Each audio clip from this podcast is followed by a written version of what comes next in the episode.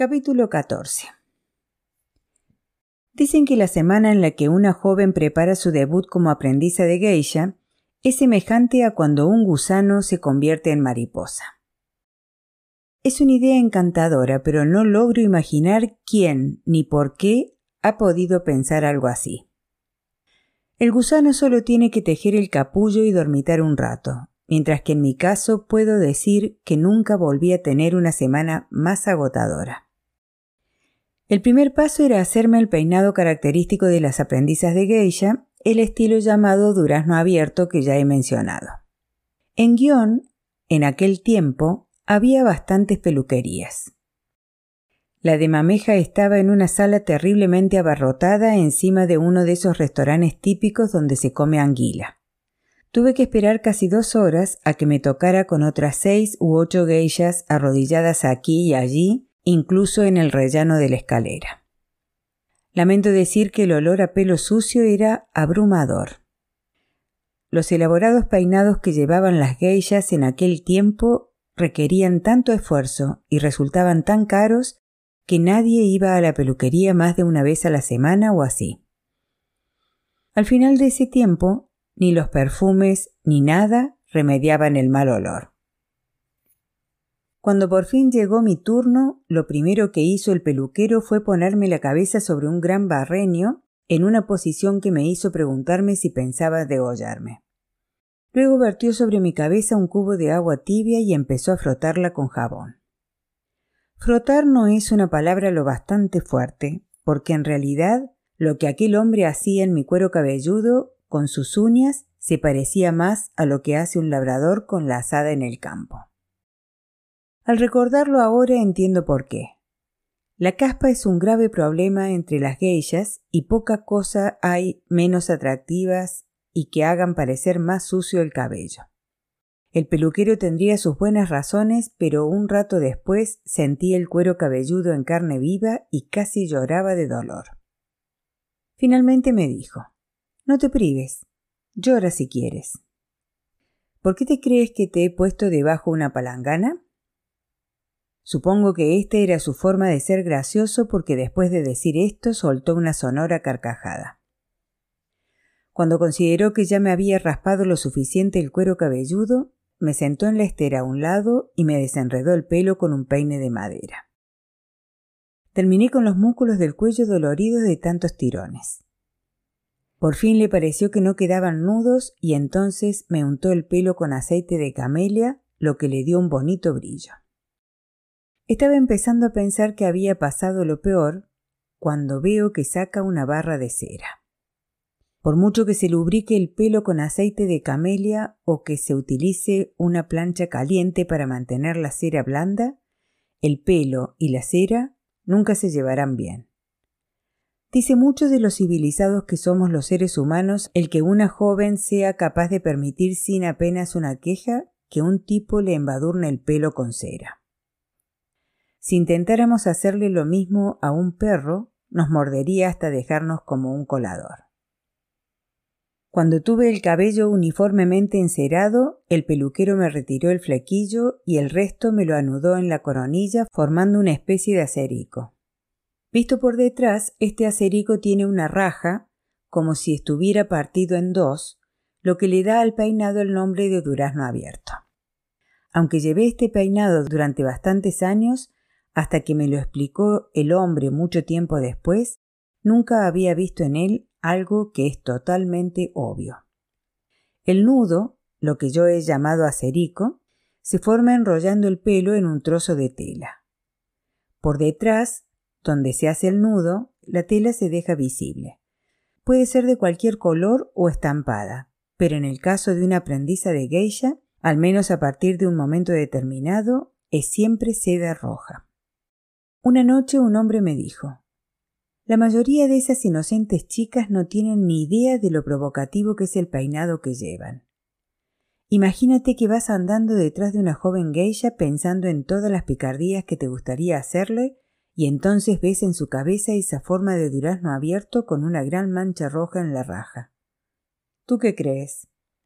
La verdad es que no pensaba nada en especial y así se lo dije. No tienes imaginación, me contestó. Un momento después entendí lo que quería decir y me ruboricé tanto que él se rió al verme.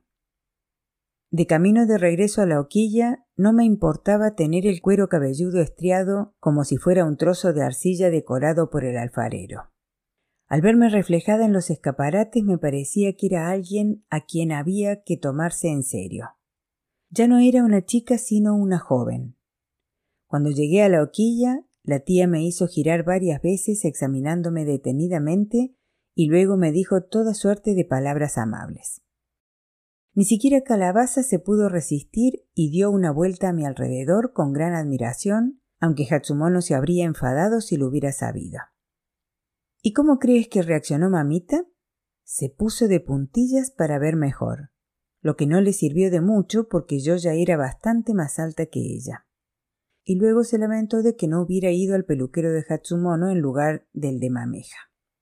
Puede que al principio todas las geishas jóvenes estén encantadas y presuman de su peinado, pero al cabo de tres o cuatro días llegarán a odiarlo porque si la joven quiere echar un sueñecito al llegar de la peluquería, ya no se podrá tumbar sobre la almohada como lo había hecho la noche anterior, pues se despertaría con todo el peinado aplastado y deformado y tendría que volver inmediatamente al peluquero. Por esta razón, después de ir a la peluquería por primera vez, la joven aprendiza de geisha ha de aprender una nueva forma de dormir. Ya no utilizará una almohada normal, sino una takamakura, que no es para nada una almohada, sino más bien una peana donde descansa la nuca. Muchas veces están almohadilladas con paja, pero aún así no se diferencian mucho de poner la cabeza en una piedra. Te acuestas en el futón con el cabello suspendido en el aire pensando que todo va sobre ruedas hasta que te quedas dormida. Pero cuando te despiertas te das cuenta de que te has movido sin querer y tienes la cabeza sobre el futón o la estera, y tu peinado está tan chafado como si no hubieras usado un takamakura. En mi caso, la tía me ayudó a evitar esto poniéndome una bandeja con harina de arroz en la estera debajo de la cabeza. Cada vez que dormida sin querer dejaba caer la cabeza de la peana, me rebosaba el pelo en harina que se pegaba a la cera, estropeando así totalmente mi peinado. Ya había visto a Calabaza pasar por este suplicio. Ahora me tocaba a mí. Durante algún tiempo me desperté todas las mañanas con el peinado destrozado y tuve que hacer cola en el peluquero esperando mi turno para ser torturada. Todas las tardes durante la semana previo a mi debut, la tía me vistió con el atuendo completo de las aprendizas de geisha y me hizo andar de un extremo al otro del pasaje de la hoquilla a fin de que me acostumbrara a su peso. Al principio apenas podía andar y me asustaba caerme hacia atrás. La vestimenta de las jóvenes es mucho más ornamentada que la de las geishas mayores, lo que significa que los kimonos son de colores más vivos, con tejidos más llamativos y además el obi más largo. Una mujer madura llevará el obi atado con lo que llamamos un nudo tambor, porque tiene la forma de una pequeña caja muy simple y recogida.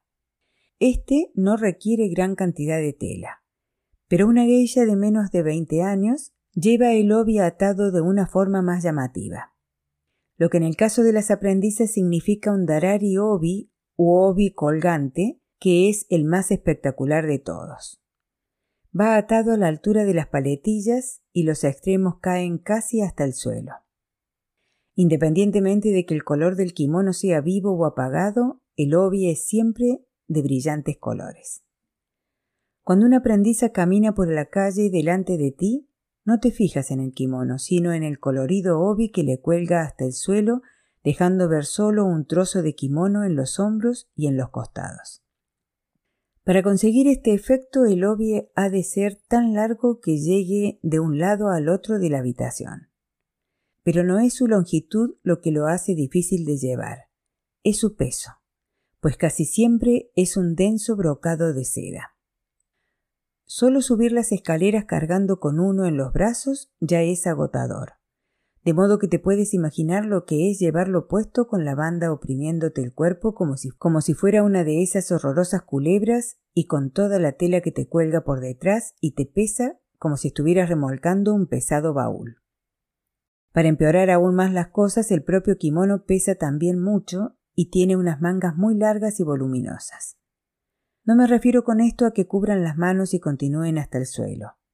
Seguro que alguna vez te has fijado en que si una mujer vestida con kimono pone los brazos en cruz, la tela de debajo de los brazos cae formando algo parecido a una bolsa.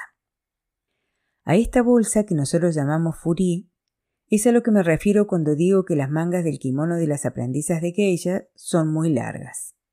Puedes arrastrarlas fácilmente por el suelo si no tienes cuidado, y al bailar te tropezarás con ellas si no las quitas del medio enrollándotelas en el antebrazo. Años después, una noche que estaba borracho un famoso investigador de la Universidad de Kioto dijo algo que nunca he olvidado. Se considera que el mandril de África Central es el más vistoso de todos los primates, dijo, pero yo creo que la aprendiza de geisha es tal vez el más vistoso de todos los primates. Finalmente llegó el gran día de la ceremonia que nos uniría como hermanas a Mameja y a mí. Tomé un baño temprano y pasé el resto de la mañana vistiéndome. La tía me ayudó con los últimos toques del maquillaje y el peinado. Al llevar la cara cubierta con la cera y el maquillaje tenía la extraña sensación de haber perdido toda la sensibilidad en ella. Cuando me tocaba la mejilla solo sentía una vaga presión. Tantas veces me llevé el dedo a la mejilla que la tía tuvo que volver a maquillarme. Luego, cuando me estaba examinando en el espejo, pasó algo muy curioso. Sabía que la persona arrodillada delante del tocador era yo, pero también lo era la extraña muchacha que me miraba desde el otro lado. De hecho, alargué el brazo para tocarla. Llevaba el magnífico maquillado de las geishas. Sus labios rojos como una flor destacaban en una cara completamente blanca, salvo por un ligero tono rosado en las mejillas. Su cabello estaba adornado con las flores de seda y ramitas de arroz sin descascarillar. Iba vestida con un kimono formal, negro, con una cenefa de la hoquilla nita. Cuando por fin pude ponerme en pie, fui al vestíbulo y me contemplé asombrada en el espejo de cuerpo entero. Un dragón bordado rodeaba el bajo del kimono y subía hasta medio muslo. La melena estaba tejida con hilo lacado en un hermoso tono rojizo. Las garras y los dientes eran de plata y los ojos de oro de oro de verdad. No pude impedir que se me llenaran los ojos de lágrimas y tuve que mirar fijamente al techo para impedir que se deslizaran por las mejillas. Antes de salir de la hoquilla me remetí debajo del obi el pañuelo que me había regalado el señor presidente para que me diera buena suerte. La tía me acompañó hasta el apartamento de Mameja. Al llegar yo le expresé mi gratitud y prometí honrarla y respetarla. Tras esto, las tres nos dirigimos juntas al santuario de Guión, donde Mameja y yo tocamos palmas y anunciamos a los dioses que no tardaríamos en estar unidas como hermanas. Yo les rogué que nos protegieran en los años venideros y luego, cerrando los ojos, les di las gracias por haberme concedido el gran deseo de llegar a ser geisha que les había suplicado tres años y medio antes. La ceremonia tendría lugar en la casa de té Ichiriki, que es sin duda la casa de té más famosa de Japón. Tiene una larga historia, en parte debido a un conocido samurái que se ocultó en ella a principios del siglo XVIII. Seguramente habrás oído hablar de la historia de los 47 Ronin, que vengaron la muerte de su maestro y luego se suicidaron por el procedimiento del harakiri. Pues bien, su líder se ocultó en esa casa de té para planear la venganza. La mayoría de las mejores casas de té de guion no se ven desde la calle, salvo sus sencillos portales, pero la casa de té Ichiriki es tan obvia como una manzana colgada de un árbol. Se alza en una importante esquina de la avenida Shijo y está cercada por una tapia color melocotón que tiene su propio tejadillo. A mí me pareció un palacio. Allí nos reunimos con dos de las hermanas pequeñas de Mameja y con Mamita. Tras recibirnos en el jardín exterior, una camarera nos hizo pasar al vestíbulo y luego nos condujo por un hermoso pasillo lleno de recovecos hasta una pequeña habitación de suelo de tatami en la puerta trasera del edificio. Nunca había estado en un ambiente tan elegante. Todos los adornos de madera brillaban. Todas las paredes de escayola eran perfectamente lisas. Olía suavemente a la fragancia dulzona del kuroyaki, carbón negro, un tipo de perfume elaborado con madera quemada y molida. Es un aroma anticuado e incluso Mameja, que era una geisha de lo más tradicional, prefería los perfumes más occidentales.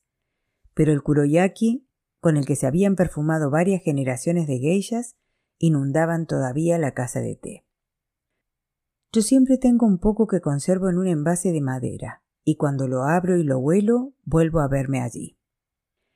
La ceremonia a la que asistió la dueña de la casa de té no duró mucho más de diez minutos.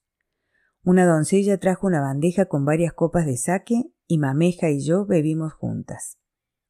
Yo tomé tres sorbos y luego le pasé a ella la copa que bebió otros tres.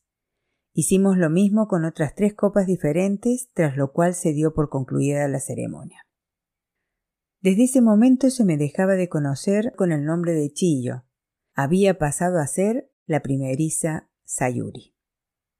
Durante el primer mes de adiestramiento a las jóvenes aprendizas de geisha se las llamaba primerizas, y no pueden bailar ni conversar por su cuenta con los clientes sin la presencia de la hermana mayor. De hecho, apenas hacen más que mirar y aprender. Mameja había trabajado largamente con el vidente para escoger mi nombre, Sayuri.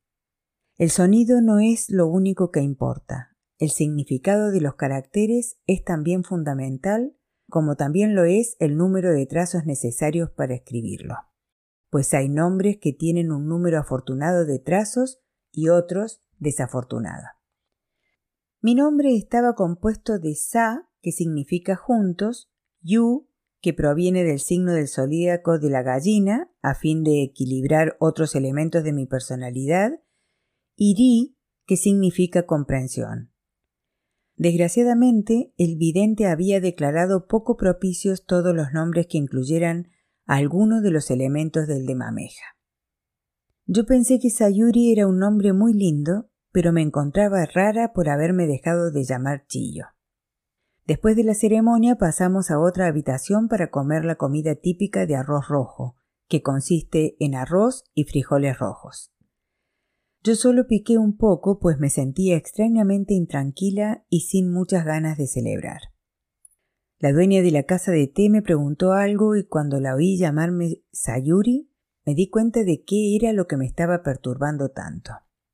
Era como si la pequeña, llamada Chillo, que corría descalza desde el estanque a la casita Piripi, hubiera dejado de existir. Tenía la sensación de que la nueva niña, Sayuri, con su brillante cara blanca y labios encarnados, la hubiera destrozado. Mameja tenía proyectado pasar la tarde por guion visitando a las dueñas de las casas de té y hoquillas con las que tenía relaciones y presentándome a ellas. Pero no nos pusimos en camino nada más terminar de comer. En vez de esto me llevó a otra habitación y me dijo que me sentara. Por supuesto las geishas nunca se sientan realmente cuando llevan kimono. Lo que nosotras llamamos sentarse es probablemente arrodillarse para el resto de la gente. En cualquier caso, al sentarme, Mameja me hizo un gesto y me dijo que volviera a hacerlo. El kimono entorpece tanto los movimientos que tuvo que intentarlo varias veces hasta que me salió bien. Mameja me dio un pequeño adorno con la forma de una calabaza y me enseñó cómo tenía que colgarlo del obi. Se cree que la calabaza al estar hueca y pesar muy poco compensa el peso del cuerpo y muchas aprendizas torponas confían en ella para no caerse. Mameja habló conmigo un rato, y luego, cuando estábamos a punto de irnos, me pidió que le sirviera una taza de té. La tetera estaba vacía, pero me dijo que hiciera como si tuviera algo adentro. Quería ver cómo me retiraba la manga al hacerlo. Yo creía que sabía lo que Mameja estaba observando y lo hice lo mejor que pude, pero Mameja no pareció gustarle. En primer lugar, dijo, ¿A quién está sirviendo? A usted, respondí yo. Pues entonces, por lo que más quieras. A mí no necesitas impresionarme. Haz como si no fuera yo. ¿Soy un hombre o una mujer? Un hombre, contesté. Vale, pues ahora sírveme una taza de té. Así lo hice, y Mameja por poco acaba con tortícolis de intentar mirar dentro de mi manga mientras yo tenía el brazo extendido. ¿Tú qué crees? me dijo. Porque eso es exactamente lo que pasará si subes tanto el brazo. Lo repetí con el brazo más bajo. Esta vez bostezó y luego se volvió y empezó a hablar con una geisha imaginaria sentada al otro lado de ella. Creo que intenta decirme que le ha aburrido, dije, pero ¿cómo puedo aburrir a alguien con el solo hecho de servirle una taza de té? Puede que no quieras que te mire por dentro de la manga, pero eso no significa que tengas que ser tan remilgada. Al hombre solo le interesa una cosa. Créeme, no tardarás en entender todo lo que te estoy diciendo.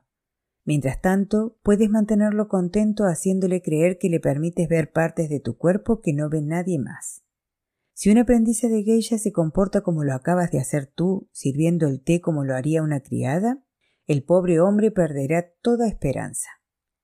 Vuelve a intentarlo, pero primero enséñame el brazo. Me subí la manga por encima del codo y extendí el brazo. Ella lo tomó y lo giró entre sus manos, examinándolo de arriba a abajo. Tienes un bonito brazo y una hermosa piel. Debes asegurarte de que todos los hombres que se sienten a tu lado lo vean por lo menos una vez. Así que seguía haciendo que servía el té una y otra vez hasta que Mameja pareció quedarse contenta de cómo me apartaba la manga dejando ver el brazo, pero sin que pareciera demasiado obvio que lo hacía adrede. Si me subía la manga hasta el codo, daría risa verme. El truco era hacer como si simplemente la estuviera apartando para que no molestara, al tiempo que la subía tan solo unos dedos por encima de la muñeca, de modo que se me viera el antebrazo. Mameja me dijo que la parte más bonita del brazo era el embés, de modo que tenía que agarrar la tetera de tal forma que el hombre viera la cara interna del brazo y no la externa. Me dijo que volviera a hacerlo esta vez para la dueña de la casa de té. Yo mostré el brazo del mismo modo y Mameja me puso mala cara. Por todos los dioses, que yo soy una mujer, exclamó. ¿Por qué me enseñas el brazo de ese modo? Lo más seguro es que estés tratando de enfadarme. ¿De enfadarle? Pues, ¿qué otra cosa quieres que piense? Me estás enseñando lo joven y hermosa que eres mientras que yo soy una vieja decrépita, a no ser que solo pretendas ser vulgar. ¿Cómo vulgar? ¿Por qué si no te ibas a empeñar tanto a enseñarme el brazo? También podrías enseñarme la planta del pie o la entrepierna. Si te veo algo por casualidad, vale, pero empeñarte en enseñármelo. De modo que continué sirviendo aquel té imaginario hasta que aprendí una forma más recatada y propia. Tras lo cual, Mameja anunció que ya estábamos preparadas para irnos a recorrer guion. Para entonces ya hacía varias horas que tenía puesto el atuendo completo de las aprendizas de geisha. Ahora tenía que intentar andar por todo guion subida a un tipo de zapatos que llamamos okobo. Es un calzado de madera con bastante tacón que se sujeta al pie con unas bonitas tablillas de laca. Mucha gente encuentra muy elegante la forma en que se estrechan como una cuña, de modo que la punta tiene la mitad de ancho que el tacón pero a mí me parecía muy difícil andar delicadamente con ellos. Me daba la sensación de que llevaba unas tejas agarradas a la planta del pie. Mameja y yo nos paramos unas veinte veces en otras tantas hoquillas y casas de té, pero no nos quedamos en casi ninguna más de unos minutos. Por lo general una camarera salía a abrirnos la puerta y Mameja preguntaba educadamente si podía hablar con la dueña. Entonces salía la dueña y Mameja le decía quiero presentarle a mi nueva hermana pequeña Sayuri. Y entonces yo hacía una profunda reverencia y decía Ruego me otorgue su favor, señora. La dueña y mameja charlaban un momento y luego nos íbamos. En algunos de los sitios nos invitaron a té y nos quedamos unos minutos. Pero yo no quería beber té y solo me mojaba los labios. Ir al servicio cuando llevas un kimono como el que llevaba yo es una de las cosas más difíciles de aprender, y yo no estaba segura de haberlo aprendido todavía. En cualquier caso, una hora después estaba tan agotada que simular que bebía el té era lo único que podía hacer para descansar un momento. Pero mantuvimos el paso. En aquellos días supongo que habría probablemente treinta o cuarenta casas de té de primera categoría en guion y otras cien, más o menos, de nivel inferior. Claro está, no podíamos visitarlas a todas. Fuimos a las quince o veinte en las que Mameja solía entretener a sus clientes. Oquillas debía de haber asientos, pero solo fuimos a aquellas con las que Mameja tenía una relación de un tipo o de otro. Poco después de las tres habíamos terminado. Lo que más me habría gustado era volver a la hoquilla y echarme una larga siesta. Pero Mameja tenía planes para mí aquella noche. Iba a asistir a mi primer compromiso como aprendiza de geisha. Ve y date un baño, me dijo. Has sudado un montón y no te has aguantado el maquillaje. Era un cálido día de otoño y yo había trabajado mucho. De vuelta en la hoquilla, la tía me ayudó a desvestirme y luego se apiadó de mí y me permitió echarme media hora. Volví a gozar de su favor ahora que todas mis ideas descabelladas parecían formar parte de mi pasado y mi futuro parecía más brillante aún que el de calabaza. Me despertó después de la siesta y me apresuré a tomar el baño. Hacia las cinco había terminado de vestirme y de maquillarme. Estaba muy excitada, como te puedes imaginar, porque por fin había llegado el turno tras años de ver con envidia a Hatsumono y últimamente a Calabaza salir por la tarde o al caer la noche, hermosamente arregladas. La gala de aquel día, la primera a la que yo asistiría, era un banquete en el Hotel Kansai Internacional. Los banquetes son unos actos estrictamente formales en los que todos los comensales se colocan hombro con hombro, formando una especie de U en torno al tatami de una gran sala, con unas mesitas delante de ellos llenas de fuentes de comida. Las geishas que están ahí para divertir a los comensales se mueven por el centro de la habitación, dentro de la U quiero decir, y pasan solo unos minutos arrodilladas delante de cada comensal, sirviéndole el té y charlando con él. No es una cosa muy divertida que se diga, y como primeriza mi función era todavía menos divertida que la de Mameja. Yo iba a su lado como una sombra, Siempre que ella se presentaba yo hacía lo mismo, con una profunda reverencia, decía Me llamo Sayuri, soy una primeriza y le suplico indulgencia conmigo. Después me callaba y nadie me dirigía la palabra. Hacia el final del banquete las puertas a un lado de la habitación se corrieron, y Mameja y otra geisha realizaron juntas una danza que se conoce con el nombre de Chiyo Tomo, amigas para siempre. Es un bonito baile en el que se presentaba la historia de dos amigas que se aprecian mucho y se vuelven a ver tras una larga ausencia. La mayoría de los hombres la siguieron curándose los dientes. Eran ejecutivos de una gran empresa de recauchutados o algo por el estilo que se habían reunido en Kioto para su banquete anual. A decir verdad, no creo que ninguno de ellos distinguiera entre la danza y el sonambulismo. Pero yo entré en trance. Las geishas de guion siempre se ayudan del abanico para bailar, y Mameja en particular dominaba sus movimientos. Primero cerró el abanico y mientras giraba lo agitó suavemente con la muñeca para sugerir una corriente de agua. Luego lo abrió y se convirtió en una copa en la que su compañera simuló servirle saque para que se lo bebiera. Como decía, el baile era precioso, lo mismo que la música del shamisen que tocaba una geisha terriblemente delgada y con ojos acuosos. Un banquete formal no suele durar más de dos horas, así que hacia las ocho volvimos a estar en la calle. Me estaba volviendo para darle las gracias a Mameja y desearle buenas noches cuando me dijo Había pensado enviarte a la cama ahora, pero pareces rebosante de energía. Me dirijo a la casa de té como orilla. Vente conmigo y prueba por primera vez cómo es una fiesta informal. Además, cuanto antes empiecen a verte, mejor. No me atreví a decirle que estaba demasiado cansada para ir con ella, así que me tragué mis sentimientos y la seguí calle arriba.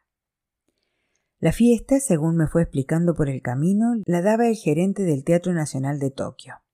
Este hombre conocía a todas las geishas más importantes de casi todos los distritos de geishas del país y aunque probablemente se mostraría cordial cuando Mameja me presentara, lo más seguro es que después ya no volviera a dirigirme la palabra.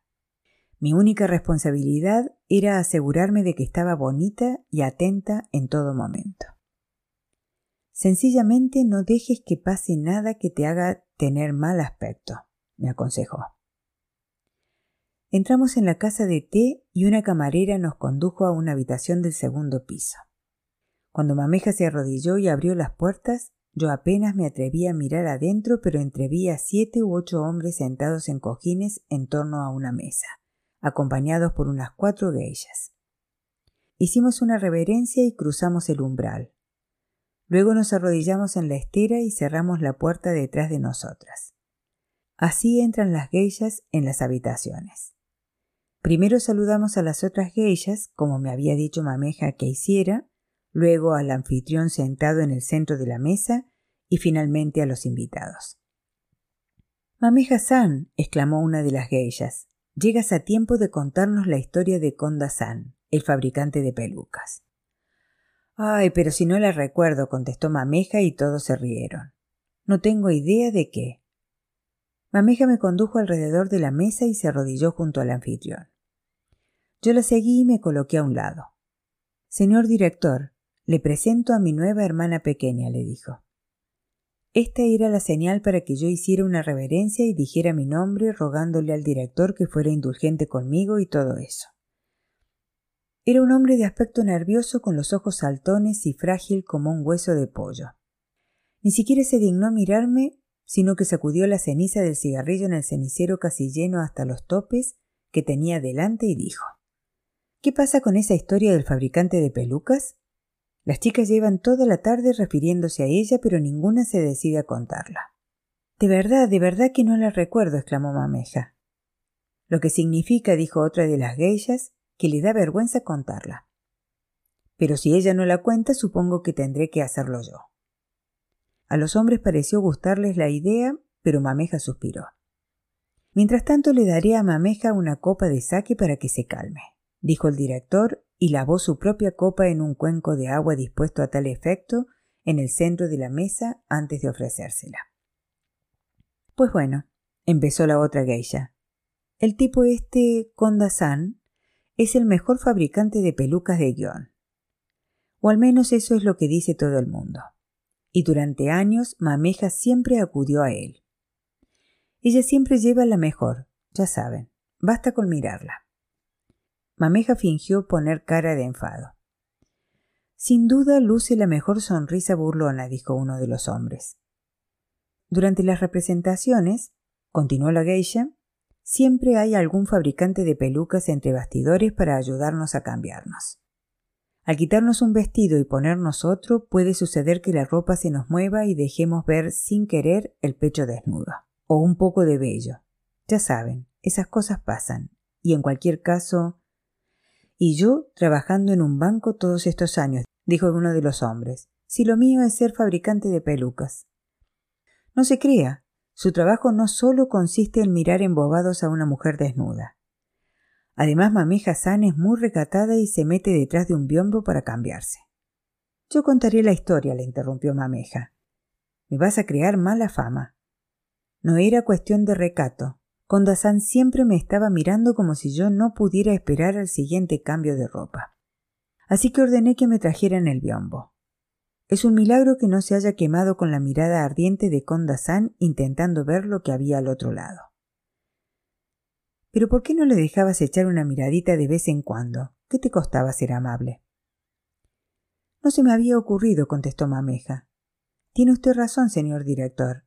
¿Qué daño te puede hacer una miradita? Tal vez a usted no le importaría ofrecernos ahora la posibilidad. Todos los presentes rompieron a reír.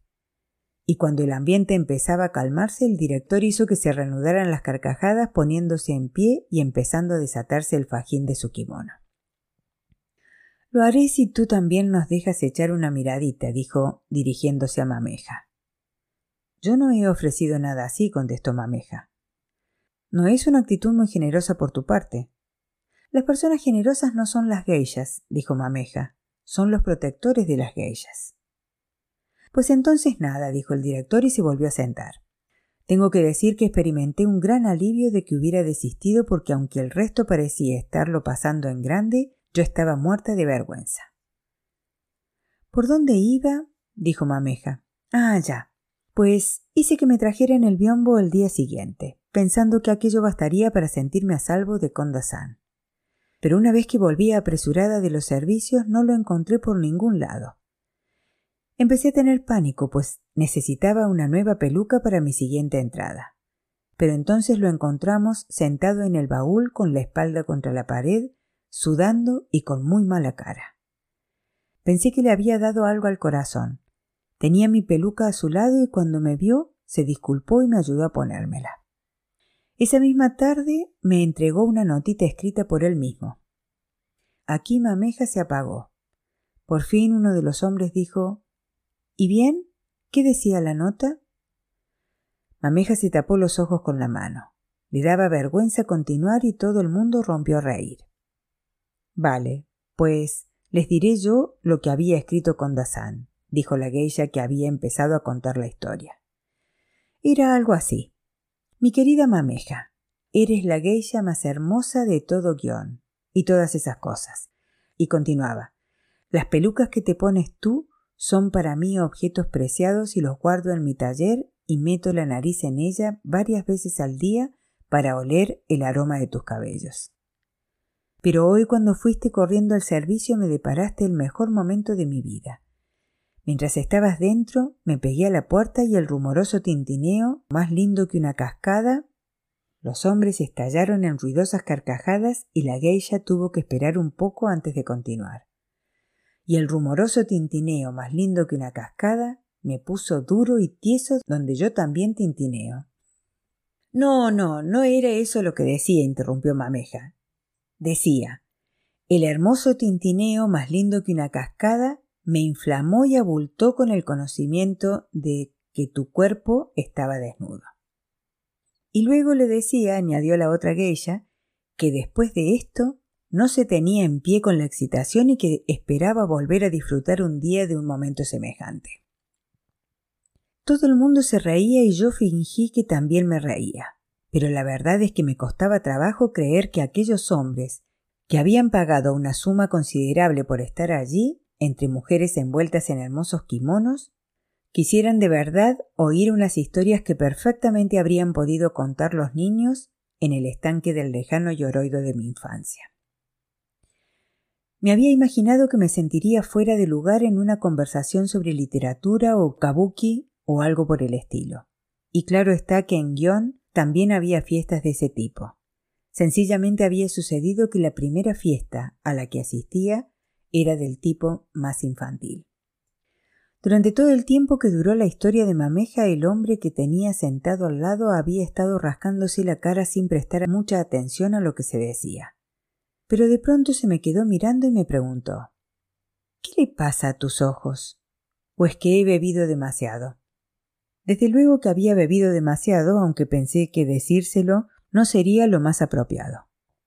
Pero antes de que pudiera contestar, le empezaron a temblar las cejas como un tic, y un momento después se llevó la mano a la cabeza y empezó a rascarse de tal forma que se terminó posando sobre sus hombros una nubécula blanca. Resultó que en guion todo el mundo lo conocía con el apodo de señor Copito de Nieve, por su horrorosa caspa. Pareció haber olvidado la pregunta que me había hecho o tal vez no había esperado en ningún momento que le contestara, porque de pronto me preguntó cuántos años tenía. Le dije que catorce. Eres la chica de catorce años más mayor que he visto en mi vida. Mira, toma esto, dijo, y me alargó su copa de saque vacía. Oh, no, muchas gracias, señor, contesté. Soy solo una primeriza. Eso es lo que Mameja me había dicho que dijera, pero el señor Copito de Nieve no me escuchó. Siguió ofreciéndome la copa hasta que yo la tomé y entonces tomó una licorera de sake para servirme. Yo no podía beber sake porque una aprendiza de geisha, particularmente si todavía es primeriza, debe tener un aspecto infantil, pero tampoco podía desobedecerle.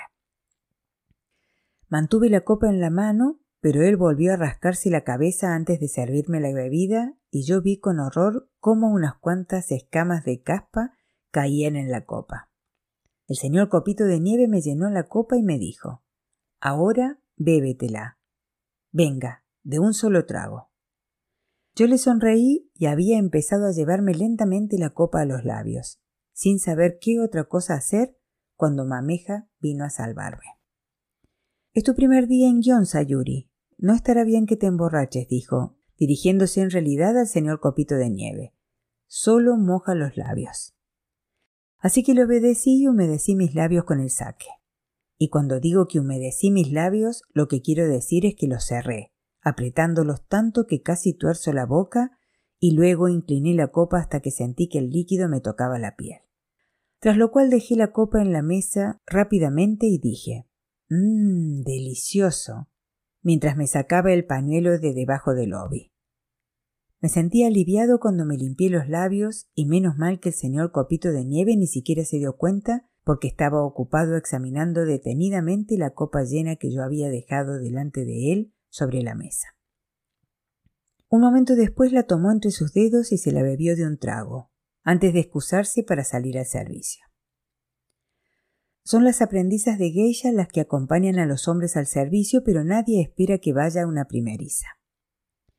Cuando no hay una primeriza en la reunión, el hombre irá solo al servicio o a veces lo acompañará una geisha. Pero el señor Copito de Nieve se quedó allí parado mirándome hasta que me di cuenta de que estaba esperando que me levantara. Yo no conocía la casa de Teco Morilla, pero el señor Copito de Nieve la conocía estupendamente. Lo seguí por el vestíbulo y desaparecimos tras un recodo de la habitación. Él se hizo a un lado para que yo le abriera la puerta del servicio. Después de cerrarla tras él, cuando estaba fuera esperando en el vestíbulo, Oía a alguien subiendo las escaleras, pero no me pareció nada extraño. El señor Copito de Nieve no tardó en salir y volvimos a la sala. Cuando entré, vi que una geisha nueva se había unido a la reunión junto con una aprendiza. Estaban de espaldas a la puerta, de modo que no le vi la cara hasta que no rodeé la mesa detrás del señor Copito de Nieve y volví a mi sitio. Te puedes imaginar el susto que me llevé cuando se la vi pues allí, al otro lado de la mesa, estaba la única mujer que yo hubiera dado cualquier cosa por no encontrar. Era Hatsumono y junto a ella se sentaba Calabaza.